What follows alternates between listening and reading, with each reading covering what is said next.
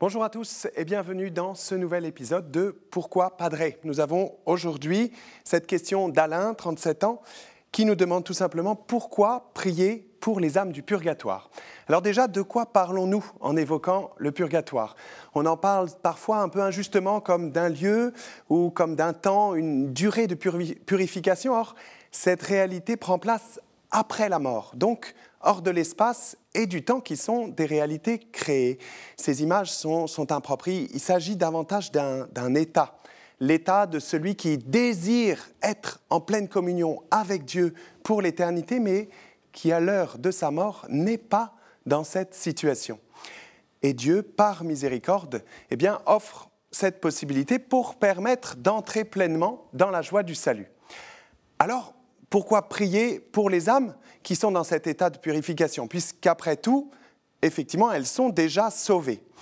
Alors cela est vrai, mais elles ne sont pas encore entrées dans la joie parfaite. Or, c'est précisément ce que nous vivons, ce pourquoi nous sommes créés, être heureux en Dieu pour l'éternité.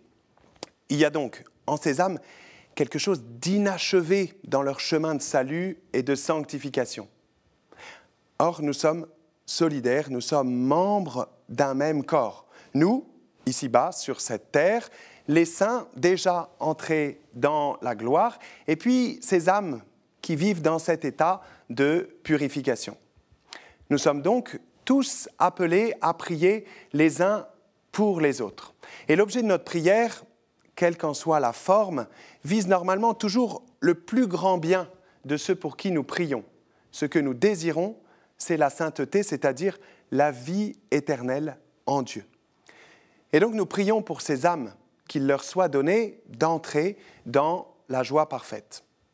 Alors le moyen le plus parfait, le moyen par excellence d'appeler pour chacune de ces âmes des défunts, et plus spécialement celles que nous portons dans nos prières, celles de nos proches, eh bien, c'est d'offrir le sacrifice eucharistique à leur intention, afin que les bienfaits de cette célébration du mystère du Christ, mort et ressuscité, s'étendent à ces âmes qui ne peuvent plus profiter directement de la grâce des sacrements après leur mort.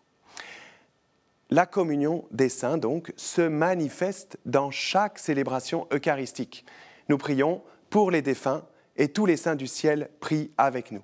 Et la bonne nouvelle, c'est qu'à l'inverse, nous savons que ces âmes du purgatoire, membres du corps du Christ, eh bien, intercèdent pour nous sans relâche. Le saint curé d'Ars s'exclamait Si l'on savait combien nous pouvons obtenir des grâces par le moyen des âmes du purgatoire, elles ne seraient pas tant oubliées. Elles nous portent dans leurs prières, qu'il nous soit donné à nous aussi d'entrer dans la joie du salut. Alors n'oublions pas de prier pour le salut de toutes ces âmes et d'offrir le sacrifice de la messe à cette intention. Merci Alain pour cette question. Merci à vous tous pour vos questions que vous pouvez envoyer à l'adresse pourquoipadré à kteotv.com ou sur les réseaux sociaux, bien sûr. Et puis vous retrouvez cette vidéo, toutes les vidéos sur kteotv.com. À très bientôt.